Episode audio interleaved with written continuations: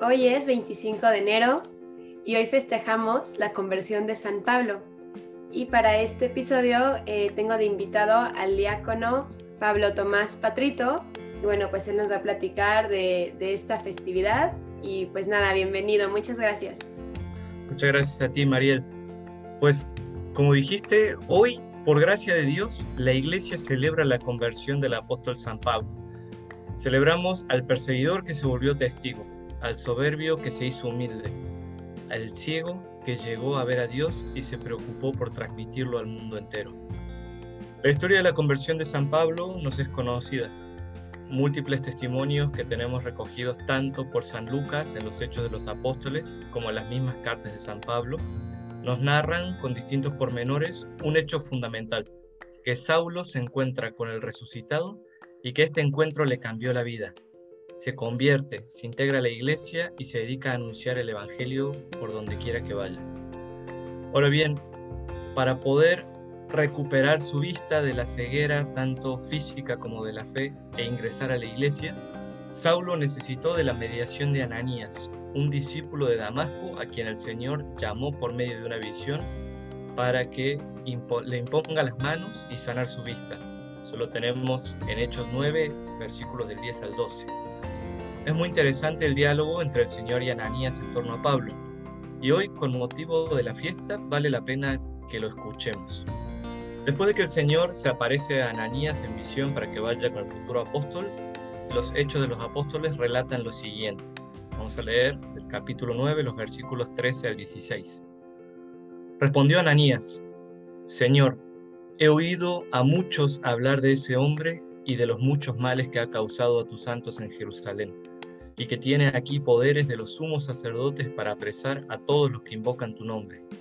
El Señor le respondió, vete, pues he elegido a este como instrumento para llevar mi nombre a los gentiles, a los reyes y a los israelitas. Yo le mostraré cuánto tendrá que padecer por mi nombre. Estos tres versículos, la verdad, son riquísimos. De los muchos tesoros que podemos meditar, vayamos a uno que es el central y sin lugar a duda el punto de hilación entre partes muy identificables, el nombre de Jesús. Dentro de este pasaje hay tres referencias al nombre de Jesús. Primero, que Saulo es el hombre que tiene poder para apresar a los que invocan el nombre de Jesús. Segundo, el pecador es acogido por Dios como instrumento para llevar el nombre a todos. Y tercero, en el versículo 16, Jesucristo le enseñará a Pablo lo que debe sufrir por su nombre. Ya este primer acercamiento nos revela algo importantísimo. Toda la persona de San Pablo, su persona y sus acciones se hacen comprensibles cuando se colocan frente al nombre de Cristo. Vamos a tratar de profundizar en esto.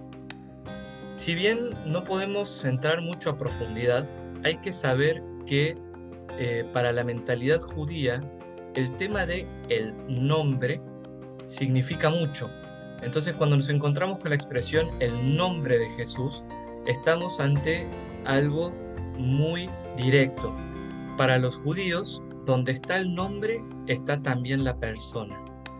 Es un elemento esencial de la personalidad, el signo de la dignidad de quien lo lleva. El nombre con mayúscula, que es la referencia que se hace en el pasaje que acabamos de leer, es propio del Señor Jesucristo. Y así ya para los primeros cristianos, hacer referencia al nombre de Jesús era reconocer su divinidad igual a la del Padre. Entonces, cuando decimos que Saulo está frente al nombre de Jesús, todo eso para la, para la, la mentalidad judía es decir, Saulo se va, a Saulo se le ha presentado Dios en la persona del Hijo. Entonces entremos en estas tres dimensiones. San Pablo como perseguidor del nombre, San Pablo como instrumento del nombre y San Pablo como sufriente del nombre. Para comprender en primer lugar la gravedad de la precisión y de la objeción que Ananías le hace a Cristo, citamos, Señor, he oído a muchos hablar de ese hombre y de los muchos males que ha causado a tus santos en Jerusalén y que aquí tiene poderes de los sumos sacerdotes para apresar a todos los que invocan tu nombre, fin de cita, lo ilustrativo de esto es que nos revela cómo era Saulo, alguien de mala fama, un asesino que había estado de acuerdo con la muerte de los cristianos, alguien que hacía daño y lastimaba a otros, un aliado de los poderes terrenales que impedía el crecimiento de la iglesia. Así, la primera relación de Saulo con el nombre de Jesús es de antagonismo. Saulo es un pecador y un pecador empedernido. No hay que tener pudor en señalarlo, pero a pesar de que Saulo es, era una persona culta, de buena posición social y económica, su cultura y la relación con los sumos sacerdotes dan pie a creerlo. Es decir, a pesar de que Saulo era poderoso a los ojos del mundo, era una lacra de persona. Él mismo lo reconoce en numerosos testimonios. Solamente en el libro de Hechos hay dos, en el capítulo 22 y en el capítulo 26, y también en sus cartas hay muchos más testimonios. Por ejemplo, cuando le dice a Timoteo, en la primera carta, antes fui un blasfemo, un perseguidor y un insolente, o cuando le dice a los Gálatas, seguramente han oído hablar de mi conducta anterior en el judaísmo, cuán encarnizadamente perseguía a la iglesia de Dios para destruirla. Hay que afirmarlo, Saulo pecó mucho contra Dios e hizo sufrir a muchos. Pero ahora vamos al segundo punto en cuestión, que es todavía más impactante. Dios no desmiente a Ananías ni matiza sus palabras, ni pone excusas a las terribles acciones de San Pablo. No lo solapa ni le pone circunstancias atenuantes. Es más, en su silencio podemos imaginar un silencio de Dios mientras Ananías le reclama, en los versículos que acabamos de escuchar al inicio, tampoco hace un reproche a Ananías. Se limita a repetir la orden que ya le había dado. Vete y hazlo. Jesucristo le dice a Ananías que aún con todo lo que se sabe de ese pecador, vaya a cumplir con la misión de sanarlo, de introducirlo a la iglesia. La única explicación que da es su propia omnipotencia, porque yo lo he escogido. Y aquí que Pablo entonces adquiere una identidad nueva en su forma de relacionarse con el nombre. Ya no es el perseguidor, ya no es aquel que va a cazarlo, sino que es el instrumento escogido para llevarlo a todas las naciones. El que estaba tras el nombre para apagarlo, termina siendo iluminado por él y llamado a ser antorcha. Eso nos lleva al tercer punto, San Pablo sufriente por el nombre de Jesús. Porque, ¿qué pasa con el reclamo de Ananías que leímos? ¿Acaso Dios dejó en saco roto sus reclamos? ¿Acaso Dios ignoró a las familias destrozadas por la persecución? ¿Hizo caso omiso a sus barbaridades? ¿Lo hizo a San Pablo, apóstol suyo, así como si nada hubiera ocurrido antes? No sería de reprochar, de fondo, si una persona de corazón puro llegara a hacerse estas preguntas. Hay que repetirlo. Ni Dios le reprochó esto a Ananías, que era evidentemente un hombre bueno. Pero la verdad es que Después de afirmar su voluntad, después de decirle a Ananías, ve y cumple lo que yo te he dicho, que se muestra como algo firmísimo que no cede ante el horror del pecado, le da también una respuesta misteriosa a las objeciones que Ananías le había presentado. Yo le mostraré cuánto es necesario que él padezca por mi nombre. Estas misteriosas palabras marcan el tercer momento de la relación de San Pablo con el nombre de Jesús y son radicales. ¿Qué significan? Una lectura superficial nos puede llevar a creer que Dios hace una afirmación vindicativa, cuyo significado sería, como hizo sufrir a otros, yo lo haré sufrir a él también. Sería muy humano leerlo así, pero ciertamente nada cristiano. Desde el Génesis, pasando por los profetas y el mismo conjunto del Nuevo Testamento, ponen el sufrimiento como un medio para alcanzar la salud. De hecho, pasar de una vida de pecado a una vida de seguimiento de Cristo es realmente una conversión. Y acá nos estamos acercando al significado profundo de la fiesta de hoy. Toda conversión implica un rumbo definido hacia el destino al cual se quiere llegar, Dios mismo, dejando atrás el punto de origen que se quiere dejar la vida de pecado. Tiene un origen y un fin. El origen que se quiere dejar atrás, que es el pecado, y el fin al cual se quiere llegar, que es Dios mismo. En este sentido, toda conversión implica una aversión. Dirigirse y amar a Dios implica abandonar y odiar el pecado, porque nadie puede servir a dos señores, porque aborrecerá uno y amará al otro, o bien se dedicará a uno y despreciará al otro, o con las mismas palabras de San Pablo vamos a decirlo. No saben que si se ofrecen a alguien para obedecerle, se hacen esclavos de ese a quien obedecen. Así la esclavitud del pecado conduce a la muerte y la obediencia a Dios a la justicia. Romanos 6:16. Así se puede decir que en un primer sentido, del sufrir por mi nombre que le dice Jesús a Ananías, refiriéndose a San Pablo, en este contexto, va ligado a una expiación y a la penitencia necesarias en el camino de la conversión. Hay también muchos pasajes donde San Pablo exhorta a dejar las obras de la carne para vivir la vida nueva según el Espíritu, vida que hemos conseguido por la pasión, muerte y resurrección de Jesús. Cuando San Pablo deja la misión en Derbe, que es algo que se relata en Hechos de los Apóstoles, exhorta a los discípulos que se quedan allí diciéndoles, es necesario que pasemos por muchos sufrimientos para entrar en el reino de Dios.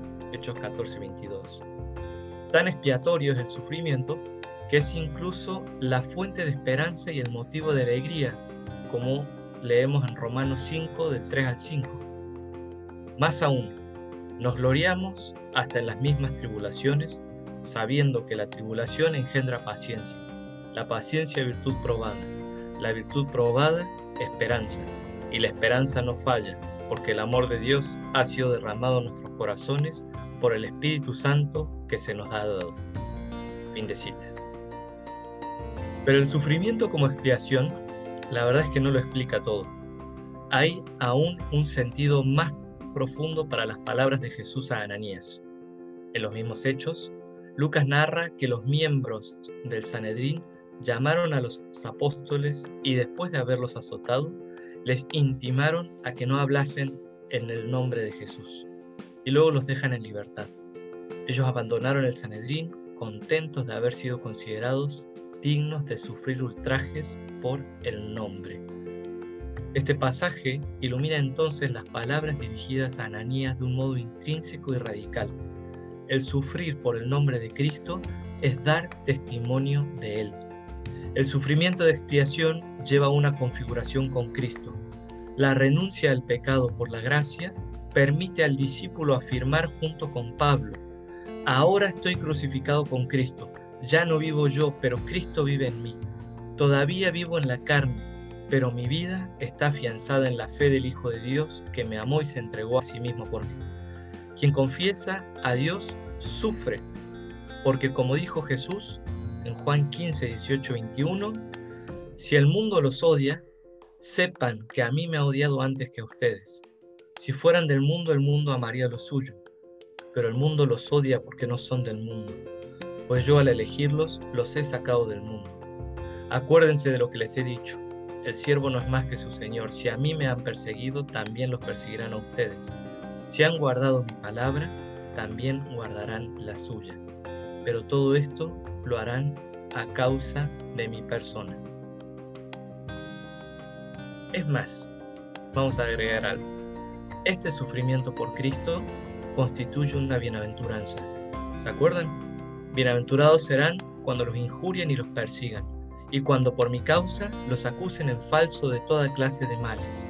Alégrense y regocíjense, porque su recompensa será grande en los cielos pues de la misma manera persiguieron a los profetas anteriores a ustedes. Mateo 5, 11 y 12. Entonces, las palabras de Hechos 9 y 16 dirigidas a San Pablo en este contexto de su conversión son, en el fondo, una promesa. Son una garantía de la fidelidad de Dios para Pablo, una muestra de su misericordia.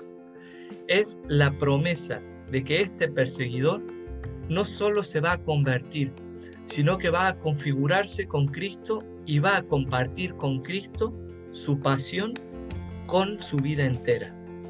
Con estas palabras, Dios sella su omnipotencia y asegura a San Pablo su fidelidad. Por eso puede decir después con tanta alegría, ahora me alegro de los padecimientos que soporto por ustedes y completo en mi cuerpo lo que falta a las tribulaciones de Cristo en favor de su cuerpo que es la iglesia. Colosenses 1:24. Por eso, de perseguidor, San Pablo pasó a penitente, y de penitente a testigo, y de testigo a mártir. Hay que afirmarlo y agradecérselo a Dios. Justo por haber sufrido con alegría por el nombre de Jesús, San Pablo fue aquel instrumento finísimo que confesó al mundo entero la verdad más importante de todas, el mensaje que nos llena de esperanza y que nos impulsa hacia una vida nueva. Jesucristo es el Señor. Yo, yo me quedé pensando mucho pues en la conversión, ¿no? En ese momento en el que San Pablo cambia pues de ser un perseguidor a ser un seguidor de Jesucristo. Y creo que muchas veces pensamos o esperamos que Jesús se nos manifieste en grandes cosas, como a muchos de sus de sus discípulos y, a San Pablo fue como en el silencio, fue una conversión de corazón.